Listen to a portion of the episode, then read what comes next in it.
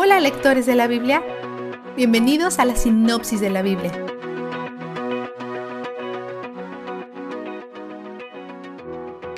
Pablo escribió dos cartas a la iglesia de Tesalónica. En ellas menciona las maneras diferentes de cómo demostrar a través de sus vidas que Dios los ha escogido para ser parte de su familia. A. Recibieron el Evangelio con todo su corazón y el Espíritu Santo vino a ellos. B. Empezaron a difundir la palabra a otras personas, tomando lo que aprendieron de Pablo y discipulando a los macedonios en ella. Y C. Se volvieron de su idolatría a la adoración del único Dios verdadero. Sobre todo, recibieron, vivieron y compartieron el Evangelio. Él narra la historia de cómo se conocieron. A pesar de la oposición, vino a Tesalónica para compartir el Evangelio con ellos, no para ser famoso, poderoso o hacerse rico. Los apóstoles tenían derecho de demandar que la iglesia cuidara de ellos, pero ellos no usaron este derecho. Ellos trabajaron horas extra para compartir el Evangelio y sus vidas. Por la manera en que ellos vivían el Evangelio, vino la persecución. Las dificultades no deberían sorprender a los seguidores de Cristo.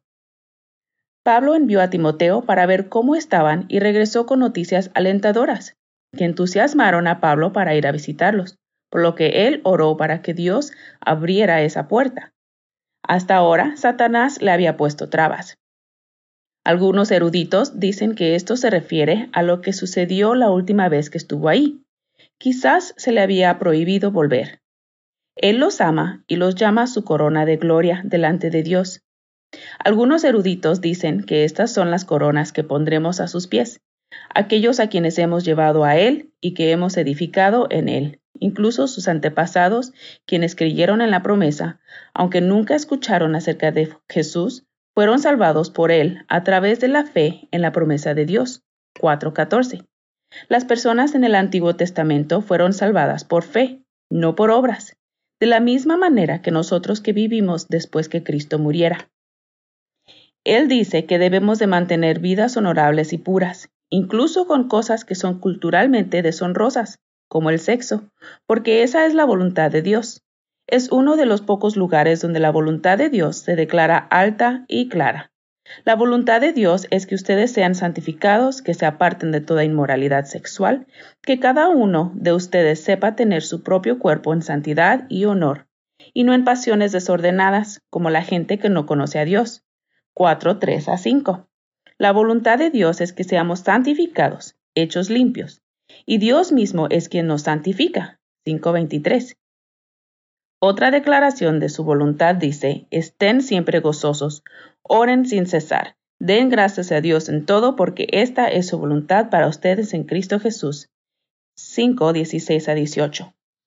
Después de la primera carta de Pablo, las cosas empeoraron sometidos a más persecución con falsos profetas difundiendo mentiras y afirmando que sus falsos mensajes provienen de Pablo, probablemente al falsificar una carta.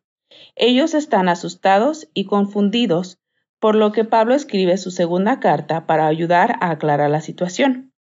Les dice que Dios les dará alivio y que pueden confiar que juzgará a sus perseguidores, quienes sufrirán eterna destrucción. 1.9. Él afronta la mentira de los falsos profetas. Ellos dicen que Jesús ya ha regresado y que ellos han sido olvidados y abandonados por Él. Pero Pablo dice que si esto hubiera pasado, lo hubiéramos sabido. Habrá una gran rebelión en contra de Dios dirigida por el hombre de pecado, quien intentará tomar control del templo de Dios. Esta frase tiene muchas maneras de ser interpretada. No se refiere necesariamente al templo en Jerusalén el que fue destruido el año 70 después de Cristo, después que esta carta fuera escrita. Podría ser un templo pagano o una posición de liderazgo de la iglesia. En cualquier caso, Pablo dice que no tiene nada de qué preocuparse, porque Jesús lo detendrá con el aliento de su boca, y Dios protegerá a sus hijos de Satanás y de sus mentiras. Y para aquellos que no quieren tener nada que ver con Dios, Él, final y eternamente, les dará lo que ellos quieren, ellos rechazaron la verdad y Dios los entregó a la mentira. Vistazo de Dios. Pablo le da a Dios consistentemente el crédito por las buenas obras de su gente.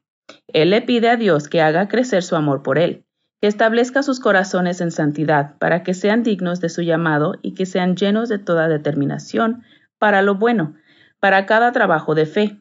Él le agradece a Dios, no a ellos, por su crecimiento en fe y amor y por elegirlos y santificarlos. Él le da crédito a Dios como el iniciador de la fe y el amor. Mira todo lo que Él está haciendo. Dios hace todo lo que Él requiere. Él es donde el júbilo está. La sinopsis de la Biblia es presentada a ustedes gracias a B-Group, estudios bíblicos y de discipulado que se reúnen en iglesias y hogares alrededor del mundo cada semana.